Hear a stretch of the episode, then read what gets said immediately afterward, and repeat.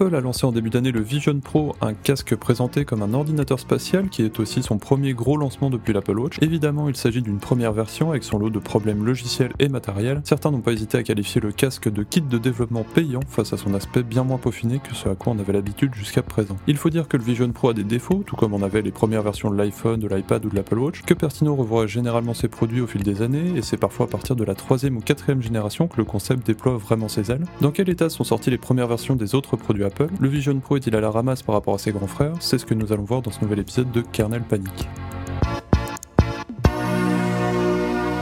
Et pour en discuter, je suis aujourd'hui avec Florian, l'inénarrable rédacteur en chef de Mac Génération, qui a vu passer plus d'un lancement de nouveaux produits Apple. Salut Florian. Salut Félix. Et je suis également avec Jean-Baptiste Leheux, spécialiste de l'histoire Apple, qui tient le blog spécialisé L'aventure Apple. Salut JB. Bonjour Florian. Bonjour JB. Bonjour Félix.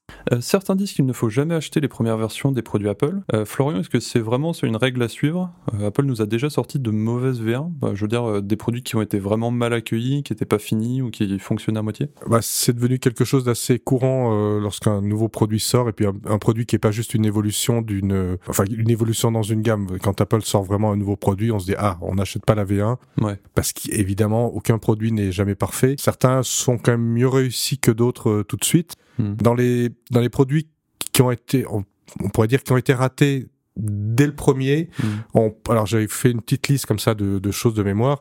Euh, il y a des accessoires, par exemple la souris ronde du premier iMac. Oui. Ouais.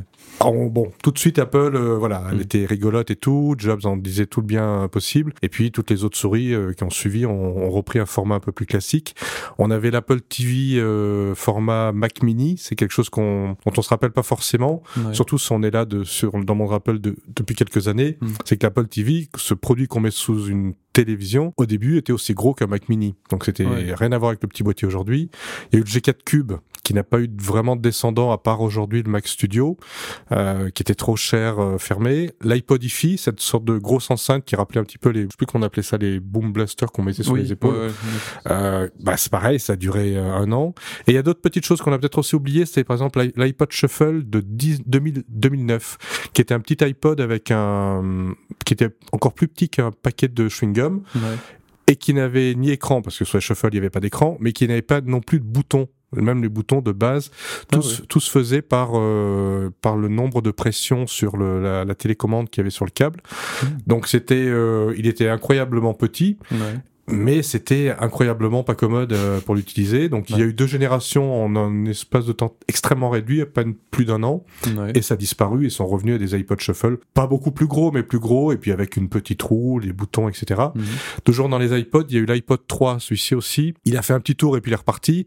C'était le, il y avait toujours le, la roue de navigation au centre, mais c'était juste une, une surface tactile. Mhm. Il y a plus de, de mouvement dessous et tous les boutons qui étaient autour de réglage du, de, du son et de saut de piste avaient été réunis dans une euh, rangée de boutons qui était aussi euh, tactile et qui était rétroéclairée parce qu'il fallait aussi quand il faisait pas très, il y avait pas beaucoup de lumière, il fallait pouvoir repérer les boutons parce qu'on le faisait plus manu machinalement comme ça comme on en avait eu l'habitude avec le, le premier iPod. Et puis les boutons tactiles étaient pas très précis, donc c'est un, un truc ils ont tout de suite abandonné, on l'a on l'a jamais revu. Mhm. Et on pourrait citer le HomePod, mais qui est quand même revenu lui, Ouais. Ou le Mac Pro format euh, 2013 Ouais. qui a bah, qui a voilà Apple l'a fait euh, on a dit tout le bien et puis finalement il a il est resté quelques années mais elle a abandonné l'idée et il a disparu donc ça c'était des choses qui dès la première version bah, ça a pas donné grand chose par la suite ça a été euh, mis de côté Ok, ouais. C'est vrai qu'avec Apple, on a plutôt l'habitude de voir arriver des V1 qui sont pas forcément incroyables, mais dont les vraies premières versions en fait arrivent plutôt après sur la V2 ou la V3. Euh, JB, tu as des exemples de V1 qui ont fini par marcher? C'est le cas d'une grande partie des produits Apple encore en vente. Oui, parce que je pense que la, la politique d'Apple, en fait, euh, c'est de sortir un produit juste à temps, ce qui n'est pas forcément évident. C'est-à-dire pas trop tôt et pas trop tard. Parce que si le- la marque voulait attendre que le produit soit parfait, elle le sortirait jamais. Et en même temps, elle a quand même un certain standing qui fait qu'elle peut pas non plus, comme d'autres marques, sortir une sorte de, de, de prototype, Mm. de, de matériel de démonstration, parce que ça serait pas, hum, pas à la hauteur. Et, et finalement, quand on met tout bout à bout, ben, c'est pas évident d'arriver à, à proposer le produit quand à la fois la batterie, le design global, la puissance, le logiciel, la qualité de l'écran et tout ça sont à la hauteur de ce qu'attend la marque. Et, et clairement, l'un des meilleurs exemples, c'est l'iPhone, parce qu'on a eu une V1 qui marchait Mhm. techniquement, mais il n'y a rien qui était au niveau de ce que la marque attendait. L'écran, il était tout petit et avec une résolution assez faible. La batterie n'était pas exceptionnelle. L'appareil photo, c'était une catastrophe. La puissance était très, très limitée. C'était un processeur qu'ils avaient récupéré chez Samsung, je crois, un, processeur de lecteur DVD. Mais le résultat, il était là. C'est-à-dire que euh, Apple montrait ce qu'il était possible de faire pour remplacer le téléphone qu'on avait tous dans la poche à l'époque et qui servait qu'à téléphoner, et pour faire rentrer en gros un ordinateur dans notre poche. Je te coupe, pardon. Le, avec l'iPhone, le hum, logiciel a sauvé le matériel en fait. Oui, et, moi je me souviens. Alors le logiciel et puis quand même le, concept, hein, parce qu'on l'a un peu oublié maintenant que tout le monde fait la même chose. Mais euh, moi j'avais eu la chance d'acheter le tout premier iPhone quand il est sorti. Et pendant des semaines, mais tout le monde me demandait de le montrer. Mmh. Dès que j'arrivais quelque part, les gens disaient Ah ouais, t'as le nouvel iPhone, euh, on peut regarder. Et les gens étaient subjugués, ne serait-ce que déverrouillés en glissant le doigt sur le bouton déverrouillé. Mmh. Les gens te regardaient en faisant Waouh on l'a complètement oublié. Hein. Et puis zoomer dans plan, euh, zoomer dans Google Maps. Euh. Mais effectivement, ouais, c'était c'était une V1. Elle n'était pas parfaite, mais c'était vraiment impressionnant. Et il y avait ce côté aussi où tu, euh, dans l'interface, bon, il n'y avait pas le copier-coller qui était un peu anecdotique, mais qui était un peu bizarre en plus venant d'Apple. Euh, donc le logiciel était très abouti. Et puis euh, c'est aussi un produit au niveau au niveau matériel. Il y avait quand même des choses chez Sony par exemple, les Sony Clié ou chez Nokia qui était vachement euh, beaucoup plus sophistiqué, pointu euh, que, l'iPhone, qui était finalement très très très sommaire. Mais c'est vrai que le, logiciel, comme tu dis, quand on faisait la, c'est un peu comme avec le Vision Pro aujourd'hui d'ailleurs. Hmm. Quand on fait la démonstration, les gens disent ah, que le truc est lourd, ah ça sert un peu, tout ça. Bon, il y a un peu ce, ce genre de réflexion. Mais quand ils l'allument et qu'ils ont compris un peu l'interface et qu'ils vont dans les contenus, moi j'ai fait des démos avec des amis, euh, bah, ils sont époustouflés. Les... Hmm. Surtout s'ils ont jamais utilisé en plus de casque, euh, comme certains n'avaient jamais utilisé de téléphone multitouch à l'époque parce que ça n'existait pas. Ouais. L'iPad aussi, c'est un bon exemple de, de V1 qui a vraiment déployé ses ailes avec la V2, non? Oui, alors après, c'est moins marquant parce que mm. l'iPad, c'était surtout un gros iPhone. Mais c'est vrai, quand on a vu arriver des iPads à écran Retina, mm. avec des bordures beaucoup plus fines, euh, on a commencé à se dire, ouais, là, ça, là, c'est la classe. C'est pas juste un gros iPhone. C'est, euh, bah, il y a des gens maintenant qui n'ont plus de, de, Mac et qui utilisent à la place un, iPad. Parce qu'il y a la puissance qui a suivi aussi quand on a commencé à pouvoir monter de la vidéo HD, faire de la 3D ou des choses comme ça. Donc là, effectivement, la V1 était déjà pas mal parce qu'elle s'appuyait sur l'expérience de l'iPhone mais euh, tout le raffinement qui est arrivé après en puissance, en, espace de mémoire, etc., a fait que le, bah, le produit il est devenu, euh, il est devenu, il est devenu un produit fini en fait. Mmh. Je sais pas si tu te rappelles, il y a aussi quand on, ils ont lancé l'iPad 2 où euh, on avait l'iPad 1 qui était bon, une tablette un petit peu épaisse, enfin qui était très bien pour son, on en avait à l'époque. Puis quand, ils ont sorti l'iPad 2 où toute la partie très épaisse de l'écran, enfin toute la tranche avait été raboté, donc l'iPad avait été divisé par deux en termes d'épaisseur. Hmm. Euh, là, on se disait ah oui, euh, au niveau de tablette, euh, déjà la première, bon bah on pouvait l'utiliser confortablement dans son... mais l'autre, c'était formidable quoi. Le, en une génération, le gain de, de volume de, de, de ce produit. Hmm. Et puis parfois c'est une question de marché aussi. Et ça, on l'a vu avec l'Apple Watch, hmm. c'est-à-dire que la première, elle était, elle était bien, mais on comprenait pas trop pourquoi il fallait l'acheter. Hmm. Euh, on avait tous déjà une montre. je pense que beaucoup ont pensé qu'Apple n'arriverait jamais à la vendre. Apple savait pas trop sur quel marché elle voulait se positionner. On a vu des Apple Watch en or, hors de prix. Et puis petit à petit, euh, alors on ne sait pas si c'est Apple qui a poussé ou si c'est les consommateurs, les développeurs, mais on s'est dit ben non finalement c'est autre chose. C'est un c'est un écran qu'on garde à son poignet qui nous donne accès aux notifications de manière immédiate beaucoup plus discrètement que le téléphone. Et puis c'est un c'est un tracker pour notre activité physique, pour notre santé. Et puis petit à petit, euh, par l'évolution des, des, fonctions et du marché, et pas du tout par le design cette fois-ci, euh, l'Apple Watch, elle a, elle a commencé à exister par elle-même. Oui, c'est ça. C'est ce que tu dis, c'est que il y a aussi le fait que parfois, quand un nouveau produit comme ça sort, on a tendance à le à l'opposer tout de suite à ceux que l'on connaît, ceux qui existent. Et l'Apple Watch était, bah, une Apple Watch. Pourquoi je mettrais une Apple Watch alors parce que j'ai des petites grilles d'icônes, je peux lancer des applications, alors j'ai un téléphone qui va beaucoup plus vite, qui a plus d'autonomie, qui a un plus grand écran, enfin qui est et que j'ai tout le temps avec moi aussi. Et c'est le tort parfois que l'on a, c'est de vouloir comparer vraiment à, à ce que l'on connaît déjà, mais les de, et de pas se limiter à se dire, mais attends, je regarde vraiment ce que m'apporte ce produit-là. C'est différent de l'iPhone ou autre, mais qu'est-ce qui m'apporte comme que l'iPhone ne peut pas m'apporter, par exemple, dans, dans le cadre de l'Apple Watch de l'iPhone, c'est de se, de se concentrer sur les, les, les, les, avantages du produit en lui-même plutôt que d'essayer de dire oui mais est-ce qu'il est, euh, est-ce qu'il fait pareil qu'un autre? Et c'est pas le but c'est euh, le Vision Pro c'est pareil. Il faut pas toujours forcément le comparer à un Mac ou, euh, ou, un iPhone. Il a aussi ont un rôle propre et différent. Florian, est-ce qu'Apple nous a déjà sorti une V1 qui était aboutie, c'est-à-dire un produit qui a su euh, convaincre dès le départ? Il y a quelques produits, alors j'en avais listé quatre ou cinq. Il y avait le MacBook Air, alors avec un mhm. petit, euh, une petite réserve dans le sens où il, tout n'était pas optimum pour le pour la, machine. C'est-à-dire que le premier MacBook, Air, il avait étonné tout le monde par sa finesse, par sa légèreté. Jobs l'avait sorti d'une enveloppe, mais le processeur de, dedans était un peu. Pourtant, Intel avait travaillé avec Apple pour faire un processeur adapté, mais ça manquait encore d'optimisation. Le disque dur, le premier, il était autour de, nous on avait testé un 80 Go, je sais plus s'il y avait moins. 80 Go, c'était moins qu'un iPod classique à l'époque qui en avait 160. Donc on disait ah. Mais disons que le produit, quelque part, on peut dire que c'était réussi dans le sens où le concept, l'idée qu'il y avait derrière de, ce produit, ben, ils ont eu raison tout de suite. Et tous les autres euh, MacBook mm. Air n'ont fait que s'améliorer et leur design est resté. Et même le design qu'on a connu pour ce premier MacBook Air a perduré jusqu'à bah, jusqu'à aujourd'hui. Euh, quelque part, le, euh, mm.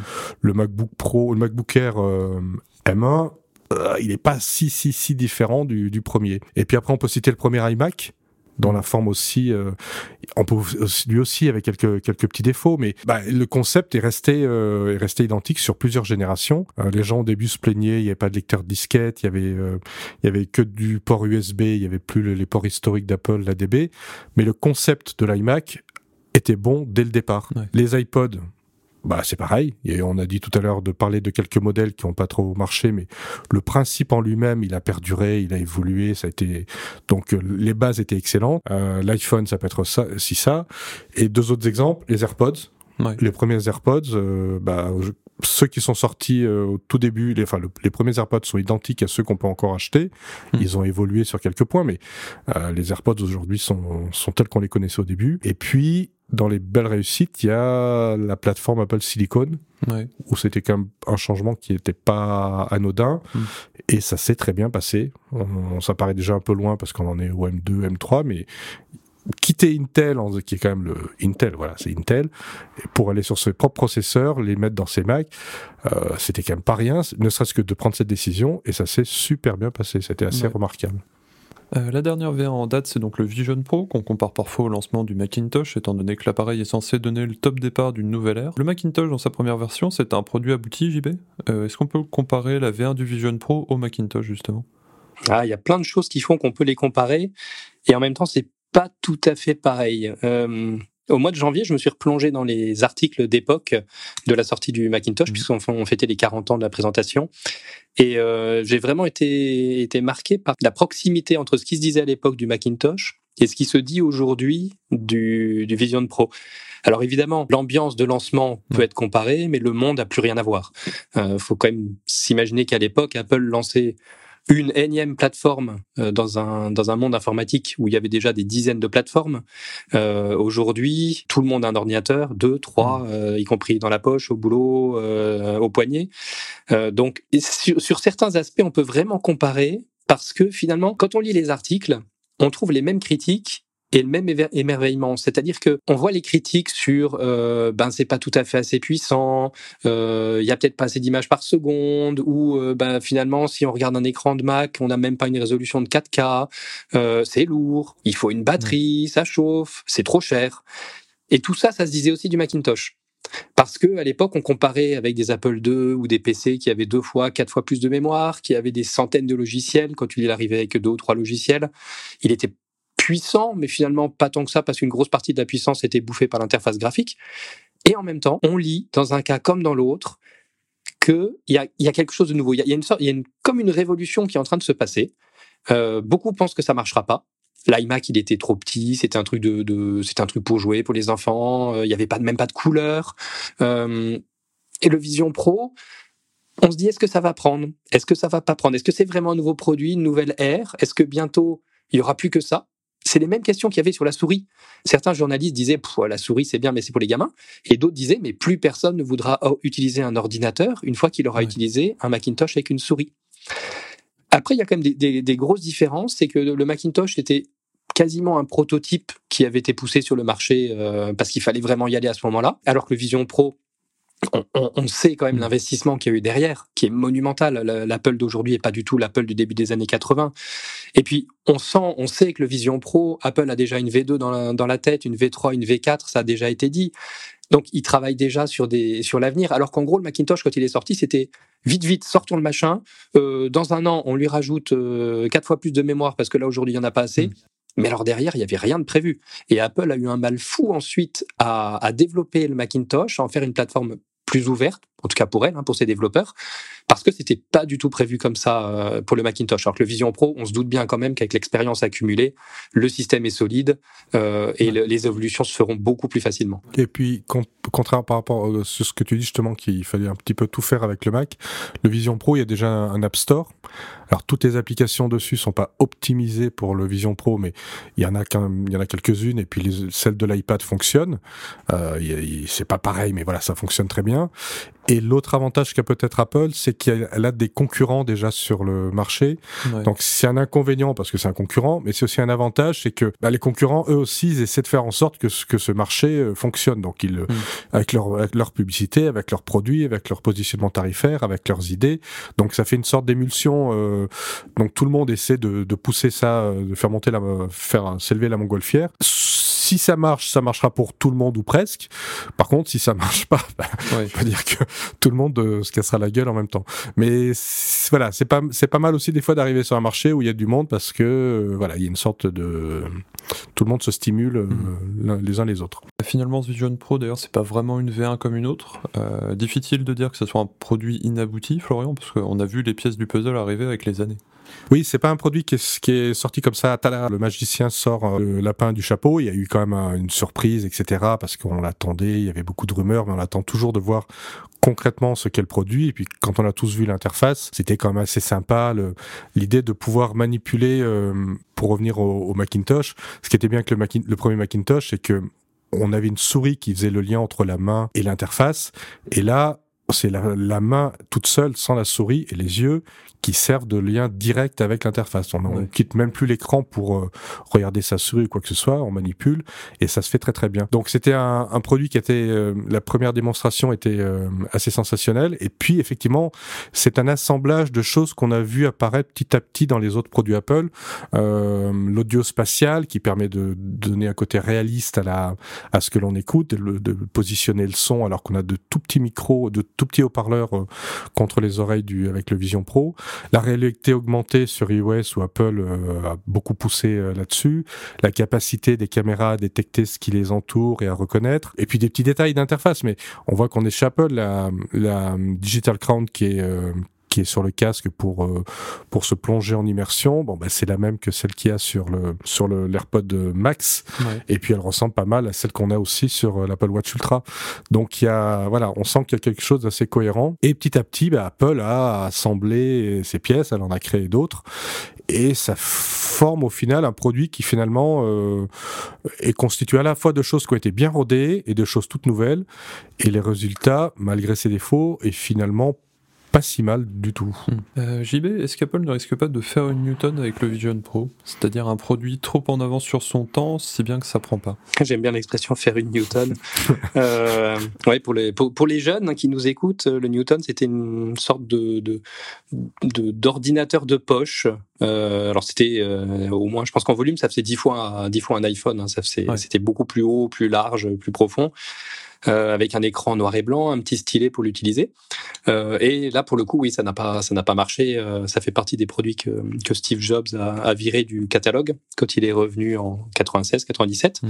Alors, oui et non, parce qu'évidemment, on peut toujours faire faire comme le Newton et arriver sur un marché qui n'est pas prêt, euh, et puis devoir abandonner. Mais Là, je pense pas que le, je pense pas que l'idée soit tout à fait la même parce qu'il n'y avait pas que le marché qui était pas prêt. En fait, le, à l'époque, le matériel l'était pas non plus.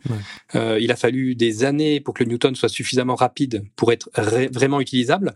Il n'y a jamais eu vraiment de logiciel dessus. Euh, donc, je pense que si un jour on devait le comparer au Newton parce qu'il n'a pas marché, ça serait pas tout à fait parce que le marché n'était pas prêt, mais plutôt parce que le marché n'avait pas besoin de ça. Euh, je, je suis pas forcément le, le cœur de cible pour ce produit, mais moi, à part regarder des films, bah, j'ai pas du tout envie de bosser sur un tableur Excel avec un, un casque sur les yeux. Hmm. Euh, j'ai pas, voilà, il y a plein de choses que j'ai pas envie de faire un casque sur les yeux. Euh, donc à part regarder des bons films en 3D, si un jour on arrive à faire un truc qui, qui marche bien, moi j'ai pas le cœur de marché, euh, je l'achèterai pas. Et s'il y a trop de gens comme moi, effectivement, ça pourrait faire un Newton. Mais en même temps, comme disait Florian tout à l'heure, c'est pas une nouvelle plateforme. Euh, il y a déjà des tas d'applications. Euh, on, je pense pas qu'on puisse dire que le marché n'est pas prêt. Soit le marché existe, et là c'est le bon moment, hmm. euh, soit le marché n'existe pas et ça ne marchera jamais. La différence quand même, la grosse différence avec l'Apple du milieu des années 90, c'est qu'aujourd'hui Apple peut tout à fait se permettre de lancer un truc, et si ça marche pas dans deux ans, dans cinq ans, de dire bah écoutez, euh, le produit se vend pas, mmh. euh, y a, finalement il n'y avait pas de marché, euh, bye bye, et puis on revient à autre chose. Ouais. Euh, est-ce qu'on peut imaginer que le Vision Pro actuel va tenir dans le temps? Euh, Les V1 elles ont parfois eu un suivi logiciel assez limité. Florian, va falloir attendre combien de temps avant d'investir dans un Vision Pro qui va durer plusieurs années comme l'Apple Watch Series 3, Series 4 alors déjà, il n'est pas sorti des États-Unis au niveau commercial, donc c'est mmh. vrai qu'on a encore de la marge avant que avant peut-être qu'Apple se décide à sortir une nouvelle version, il faut déjà qu'elle le qu'elle le teste commercialement sur d'autres d'autres marchés importants. Euh, après, ce qu'on peut se dire, c'est euh, la question qu'on peut se poser quand on sort comme ça un produit qui qui sort qui est un petit peu qui sort un peu du, du cadre, c'est est-ce est-ce que son fabricant a utilisé les meilleures technologies qu'il avait à disposition pour le mettre au point? Et meilleure technologie, ça veut pas forcément dire des trucs complètement complètement dingues, mais des choses assez qui sont de, de, de, haut niveau au moment actuel, qu'elle peut produire en grosse quantité, parce que c'est Apple. Il s'agit pas de faire une grosse démonstration technologique, mais dire, ouais, par contre, on sait en fabriquer que trois. Mais est-ce qu'on a, voilà, est-ce qu'on a pris le meilleur de ce qu'on avait aujourd'hui? Mmh. Et pour passer à un cap supérieur, c'est-à-dire réduire euh, drastiquement le poids, réduire, euh, améliorer considérablement ceci, cela, euh, est-ce qu'on peut le faire dans six mois ou est-ce qu'on peut, ou est-ce qu'il va falloir quand même attendre deux ans parce que techniquement on sait pas encore faire. On a l'idée, on a les prototypes, ça fonctionne, ça mm. marche à petite échelle, mais ça coûte horriblement cher ou c'est pas assez fiable, etc. Donc le, le c'est un petit peu comme pour pour l'iPad dont on parlait tout à l'heure. Le premier iPad est sorti, il avait, il était assez épais. Le deuxième iPad qui est sorti, je, je crois que c'était à l'époque c'était déjà un cycle de un an, mais ça avait plus rien à voir. La forme avait changé et il l'avait littéralement divisé par deux. C'était c'était considérable. Donc, est-ce qu'Apple est aujourd'hui capable d'apporter de telles améliorations à son casque en 12, 18 mois? Bon bah ils sont les, seuls à le savoir mais c'est ça qui peut aussi qui peut les qui peut déclencher une grosse mise à jour euh, une grosse mise à jour du casque ça n'a pas empêché Apple de sortir des mises à jour de produits qui avaient pas beaucoup de, de où il n'y avait pas un très gros écart technologique euh, entre chaque version c'est un peu le, le principe du bah on renouvelle le, produit tous les mois enfin tous les ans mm. les Apple Watch euh, c'est un très bon exemple de produit qui évolue quand même piano piano piano mm. parce que bah il faut sortir une Apple Watch tous les ans parce qu'il faut entretenir le truc, il faut mais il n'y a pas des gros progrès qui sont réalisés à chaque fois parce que les progrès dont ils ont besoin, notamment en santé, sont très compliqués à, à mettre au point. On fait pas un capteur santé comme ça tous les six mois. Donc là, ils sont quand même obligés d'alimenter un petit peu la, la, machine, de faire avancer le train. Donc tous les ans, on a des Apple Watch qui sortent sans grosse différence. Euh, sur le Vision Pro, pas sûr qu'il se cale euh, aujourd'hui sur le même euh, sur le même rythme annuel. Ça semble peu probable parce qu'on voit pas trop euh, qu'est-ce qu'il pourrait faire de mieux. Juste une petite mise à jour incrémentale, euh, proposer un, un, autre processeur, mais si le M2 est, très suffisant, bah, il est déjà rentabilisé, donc mm. ça sert à rien de passer sur M3. Il faut vraiment qu'ils aient un avantage pour eux et puis ou pour le produit. Ouais. Et pour terminer, JB, est-ce qu'on a déjà eu des V1 qui n'ont jamais eu de V2 euh, Des tentatives mornées où Apple a directement décidé d'arrêter les frais? Ah oui, on en a eu. Euh, Florian en a cité quelques-unes tout à l'heure. C'est sûr, on peut penser au Cube, au Mac Pro poubelle euh, en forme de cylindre, à l'iMac Pro plus récemment. Alors, euh, c'est un peu des cas particuliers parce que ça n'a pas signé la fin d'une gamme. Hmm. C'était des V1, mais c'était qu'une partie d'une gamme. Il y a eu d'autres Mac Pro, d'autres formes. Il y en avait d'autres qui ont qui ont continué d'exister. L'iMac Pro, on savait que c'était un peu un modèle de transition. Euh, je pense qu'il faut remonter plus loin pour avoir vraiment des V1 qui n'aient pas du tout marché. Euh, mais à nouveau, c'était pas la même Apple. Hmm. Euh, Apple a essayé de faire une, ce qu'on appelait une set-top box, euh, c'est-à-dire une sorte de, de, décodeur, câble, télé, internet, à une époque où beaucoup de gens hésitaient à acheter un ordinateur et on pensait que ben, on pourrait leur fourguer un truc qui brancherait sur leur télé avec un clavier euh, sans fil et puis comme ça ils feraient un peu tout, regarder des films, jouer. Bon, ça a carrément pas marché. et c'est passé à la trappe. Euh, alors il n'y a pas eu qu'une V1, il y en a eu, il y a eu trois modèles, mais il y a eu le Quick Take. Euh, Apple avait été arrivé très tôt sur le marché de la photo numérique, Mhm. et là pour le coup ils étaient arrivés vraiment, alors vraiment très tôt. Alors peut-être trop tôt effectivement, à une Ouais. époque où les gens euh, n'imaginaient pas qu'ils abandonneraient leur, leur négatif. Euh, mais au bout de trois générations, je pense qu'Apple a regardé autour et a dit OK, il y a plein d'autres marques qui font beaucoup mieux que nous. Euh, on va arrêter les frais. Hmm. Et puis évidemment, euh, évidemment, il y a la Pépine, Oui. qui, est, euh, qui était une sorte de, de console issue d'un Power Mac. Euh, en gros, on avait caché un Mac dans un boîtier de console vidéo. Ça faisait tourner euh, macOS, mais euh, ça disait pas son nom. Hmm. Et là, pareil, euh, en fait, ça n'a ça n'a pas pris du tout. Apple a voulu en faire une, une plateforme ouverte à d'autres développeurs, à d'autres marques. Et à part quelques collectionneurs, plus personne, plus personne ne connaît. Et ça, pour le coup, c'était vraiment des V1 qui sont pas allés plus loin. Ouais. Mais je pense, je pense pas qu'on puisse vraiment comparer parce que c'était une époque où Apple faisait, euh, elle se lançait dans toutes les directions, elle essayait tout ce qui lui passait sous la main. Euh, là aujourd'hui, on, peut quand même imaginer que le Vision Pro a été beaucoup plus mûri, beaucoup plus réfléchi. Ouais. Eh bien, merci à vous deux d'avoir éclairci tout ça pour nous. Euh, rappelons que le Vision Pro n'est pas encore disponible en France, mais que nous avons rédigé un test complet si vous voulez en savoir plus sur cette nouvelle VR. Jean-Baptiste, merci d'être passé. Et ben de rien, merci pour l'invitation. Florian, à bientôt. À bientôt, merci. Et nous on se dit à la prochaine pour un prochain épisode. Ciao ciao, bye bye.